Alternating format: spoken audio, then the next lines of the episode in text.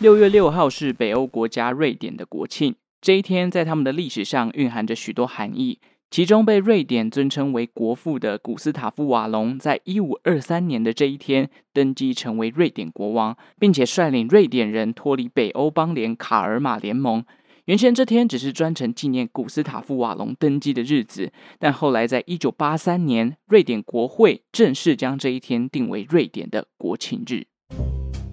Hello，大家好，欢迎收听周报时光机，我是主持人派翠克。今年啊，我的生日月六月份一开场就迎来了一个好消息，那就是周报时光机呢，哈哈，登上 iTunes 的首页啦。虽然整体的下载数目前的成长幅度，在我的观察当中，诶，比我想象中的还少，就是诶，好像没有大幅的成长，但也算是一个小小的成就啦，真的蛮感动的哦，因为在这个。周报时光机即将迈入第二年之前，来了一个小小的鼓励，感觉也是挺不错的啦。那这边呢，啊、哦，派翠克也欢迎大家把这个节目多多推广出去，然后也希望听众可以打开你的 FB 或者是 IG，搜寻一下周报时光机的账号，然后追踪起来。这个频道呢，主要就是讲一些历史知识啊、冷知识啊、历史起源等等的。我记得我上礼拜还在跟这个另外一个 podcast 节目叫做《给幕后一道 spotlight》的戴尔大叔讲说，诶，之前自己申请好几次都没有下文，不知道到底 Apple 官方有没有看到我的这个就是自我推荐这样。结果隔两天哦，这个戴尔大叔的节目先跑上去 iTunes 的首页，再过了两天，哎呦，周报时光机也登上了，这 不禁让我怀疑啊，诶，戴尔大叔，你是不是其实有在 Apple 官方兼差哦？好了，如果你是因为看到推荐而进来小弟的频道的话，当然再跟大家讲一下，这个频道主要会分享各种历史起源跟冷知识。目前即将迈入第一百集了，题材的面向蛮广的，一集大概短短的不到半小时的时间，也欢迎大家在通勤啊、做家事，甚至有一些历史故事，也可以放给你家的孩子听哦，这个都非常的 OK 哦。这边派翠可以分享一下，其实曾经有一个妈妈特别来周报时光机的 IG 私讯我，跟我分享啊，她会在这个睡前的时候跟小孩子一起听我的节目，然后甚至会重复听几集，因为那时候我做的集数还没有很多，但她就是诶会重复听。我听到重复听这个鼓励真的是很棒，你知道吗？重点是这个小孩还说啊，他会用这个零用钱来抖内我哦，真的是倍感荣幸，被一个小学生抖内那种感觉真的是超级感动的哦。其实我觉得创作者，不管是 Podcaster 啊、YouTube 等等，很多的动力都来自于粉丝的一个回馈跟支持啦。正向的鼓励，你才有动力继续往下做，因为这样才代表我的节目有人在听嘛。啊，也希望现在的小朋友有听到周报时光机的啊，或者是家长，你们都会喜欢最近新录的内容哦。好，那我们今天呢？哈，刚刚前面的内容，这个前面的录音啊，大家应该也知道了。六月六号是北欧国家瑞典的国庆日，在这边呢，啊，派翠可以先祝福瑞典生日快乐。讲到瑞典，大家一定会想到那个买家具的 IKEA，或者是瑞典品牌汽车 Volvo 嘛。那这一集呢，我们就来透过国庆日，稍微再深入一点认识这个瑞典这个国家，以及为何国庆日会定在六月六号吧。要说到六月六号瑞典国庆，就必须提一下这个节日的前身，其实是为了纪念十六世纪时期的瑞典国王古斯塔夫一世。这个国王究竟做了什么，值得瑞典人特别纪念他呢？我们把时间推回到十四世纪末的北欧，当时包含像瑞典、丹麦以及挪威哦，眼睁睁看着这个波罗的海对面的日耳曼人逐渐强大，不仅成立了条顿骑士团，还有汉萨同盟，扩张的范围也越来越广。这些北欧国家生怕有一天这股势力会危及到他们，虽然中间隔着波罗的海，但是日耳曼人的扩张能力实在是太可怕了。所以这三个王国呢，于是在一三九七年。在一座卡尔马的城市签署了所谓的卡尔马条约。条约里面规定，三个王国组成联盟，并且推崇一个共同的君主。其中共同的君主是艾里克，不过当年的艾里克才十五岁哦，所以主要的掌权者是他的祖母玛格丽特一世。那共同君主的工作是什么呢？他其实主要负责的是统筹各国的外交跟国防。那外交跟国防之外的内政哦，其实各个国家就各自独立了。那在联盟成立的初期呢，因为这个玛格丽特算是经营的有声有色，而且非常顾及每个国家的利益，所以国与国之间呢相处起来非常的 peaceful。那卡尔马联盟成立的目的，就像我刚刚前面讲的，就是为了避免北欧的经济贸易发展跟国土受到这个日耳曼人他们扩张的这个垄断嘛。然而，这个联盟啊维持了一段时间，后来在玛格丽特过世之后，慢慢的这个卡尔马联盟里面的问题就开始浮现了。那主要遇到什么问题呢？一来是因为各国的贵族哦，仍然觊觎所谓的权力，不想要将这个各国的权力给放弃；二来是这个联盟，其实丹麦占了大部分的人口，等于其他国家的权益很容易在这个多数决的底下被漠视。当然，还有不同的国家贸易行为，各国之间不能互相理解。这边派崔克举例一下，就当时的瑞典，因为瑞典王国他们主要的收入来源其实就是出口钢铁。很巧的是，这个出口对象偏偏又是当时的欧洲大陆，那等同于就是要跟这个日耳曼人跟汉萨同盟来做生意嘛。但卡尔马联盟当时时常对外作战哦，对外作战呢，就导致这个出口不顺，出口受到阻碍，进而也就影响到了瑞典王国境内的经济发展。随着后来三个国家之间的共同君主一直瞧不拢，其中瑞典跟丹麦之间的嫌隙也越来越大。十五世纪末，联盟内部的冲突爆发。当时的丹麦国王克里斯蒂安二世一上任，他希望透过比较激进的手段来让瑞典安分守己，乖乖的在卡尔马联盟里面当个小弟这样子。但是到了十六世纪早期哦，其实有一部分的瑞典人已经想要脱离这个卡尔马联盟，自行独立了。因为在瑞典人的眼里，这个联盟现在完全就是，哎，你们丹麦贵族说了算，我们其他瑞典人的权益都被牺牲掉了嘛。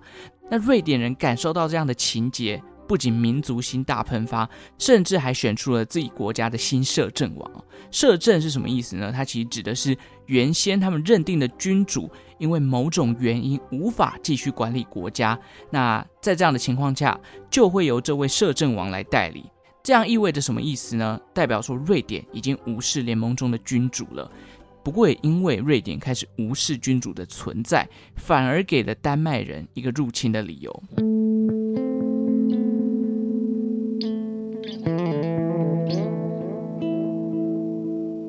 一五二零年，在丹麦国王克里斯蒂安二世透过外交手段孤立瑞典之后，他率领着大批的军队攻进瑞典的首都斯德哥尔摩。其中，瑞典独立派的领袖在这一次丹麦国王的入侵当中被杀掉了。瑞典的独立派眼看自己的首领已经阵亡，代表大势已去。纷纷的向丹麦投降，而克里斯蒂安二世也表示：“诶，你们这些人只要宣誓效忠我，并且拥护我成为瑞典的国王，我就会放过你们这些瑞典独立派的人士。因为战争已经输了嘛，所以瑞典独立派想说：好了好了，那就拥护你。但是后来克里斯蒂安二世他没有照做放过独立派人士的这个说法，在一场鸿门宴当中呢，他邀请了瑞典的贵族。”进到城堡内，没想到就开始展开了所谓的大屠杀。其中，瑞典独立派的领袖啊，不是已经在战争中死去了吗？他还把人家尸体给挖出来，然后焚烧。这种惨无人道的行为哦，也让他获得了暴君的臭名，因为他几乎杀了很多很多的瑞典贵族，不管是斩首啊，或者是把女人奸杀等等的，人们也将这一起事件称作斯德哥尔摩惨案。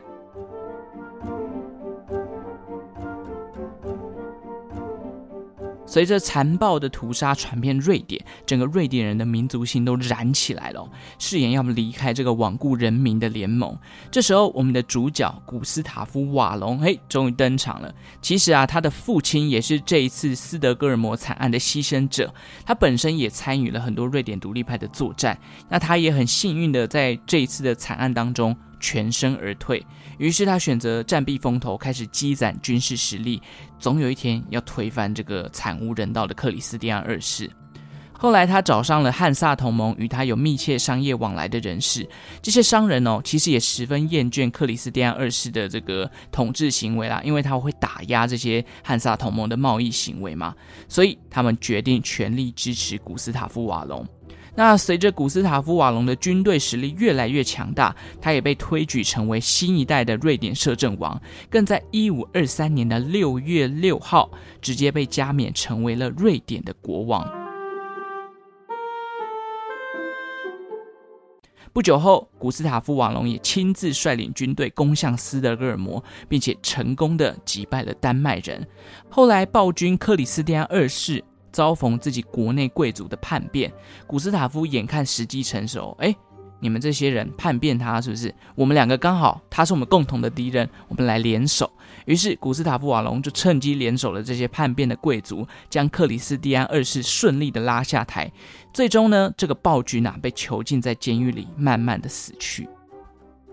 解决完克里斯蒂安二世的威胁，也跟新上任的丹麦贵族重修旧好，再来就是要解决瑞典国的内政问题了。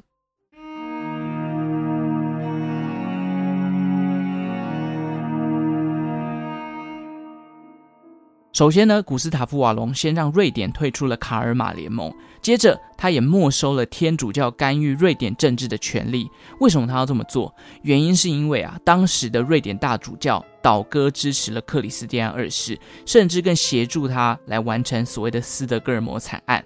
后来，古斯塔夫瓦隆就做了这样的改革哦，废除了天主教干政的这个行为，而且他还转往支持新教，提倡宗教改革，同时也靠着这些从天主教搜刮来的财产，用来安抚各地的贵族。其实，古斯塔夫瓦隆他最终的目的就是要让自己的权力能够稍微的集中，而且安抚各路的诸侯，希望你们不要起兵叛变嘛。瑞典其实，在古斯塔夫瓦隆的领导之下，也渐渐变得强盛。无论在内政啊，还是外交上，瑞典慢慢的都能够独立自主。也由于古斯塔夫瓦隆使得瑞典脱离丹麦王国的统治，并且还透过宗教改革的方式，杜绝了教皇对于国家内政的干预。因此，他也被推崇为瑞典的国父。甚至将这个古斯塔夫登上瑞典国王的那一天，也就是六月六号，视为瑞典的国庆日。这件事情发生在一九八三年的瑞典国会。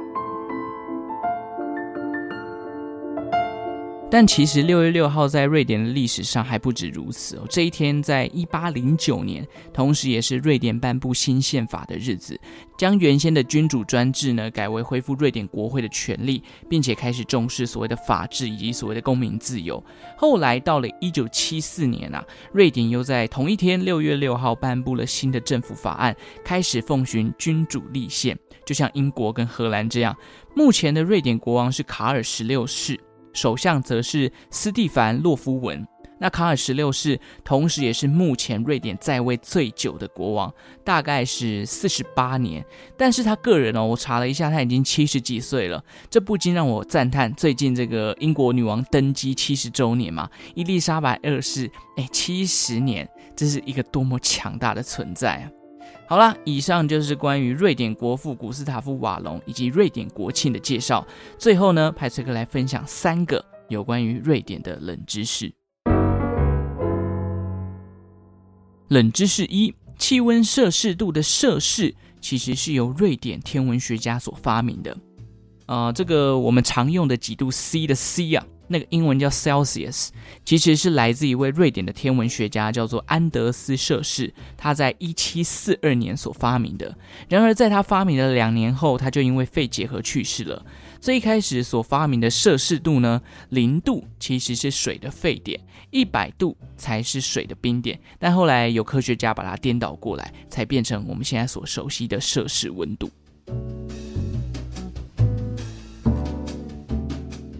冷知识二，figa，figa 是瑞典语，代表喝咖啡的意思。其实，在瑞典哦，这种午茶文化是非常盛行的。据说 figa 已经成为一种社交的行为了。那工作期间的 figa，它其实不仅是放松休息啊，也是跟这个同事之间交流的一种方式。据说，北欧人喝咖啡的文化是非常盛行的嘛。而且我在网上有看到一个数据，当然我没有去特别查证它到底是真的还是假的，但是。他说，一个瑞典人，他以自己的身份，他自己是瑞典人。他说，他一天要喝三杯的咖啡，而且一年下来，他会喝掉九公斤的咖啡粉。这个数量有点没有概念，但是我一天顶多喝两杯，我就觉得有点太亢奋，这咖啡因有点过量了。所以三杯真的是蛮厉害的。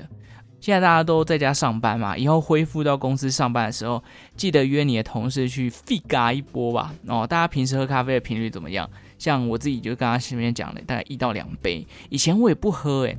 也不知道什么时候开始，就是有这种依赖咖啡的这个行为出现了。而且我也忘记是什么因缘际会下，会从喜欢奶茶变成买美式。大家茶跟咖啡哪个才是你提神的良伴呢？欢迎来 IG 跟我留言分享哦。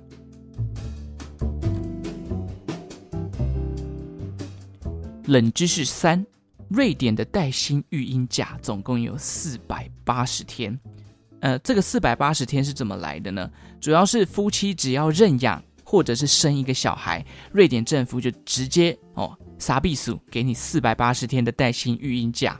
四百八十天是什么概念？基本上就是让你休快一年四个月嘛。台湾的部分呢，我稍微的。简单的统计了一下，把带有薪水的育婴假全部算进去，包含产检假、安胎假、产假、陪产假等等，加总起来大概不会超过一百二十天。所以四百八十天比对一百二十天，整整是四倍之多哦！真不愧是北欧国家，这个社会福利之好啊！当然啦，这个北欧他们的税收很高嘛，据说他们的所得税率是至少两成起跳的，高收入甚至要收到快六成哦，所以。这个高税收下来，当然是高的社会福利，而且北欧人似乎也蛮乐于在缴税的，那就代表他们政府这个福利制度真的经营得非常的完善嘛。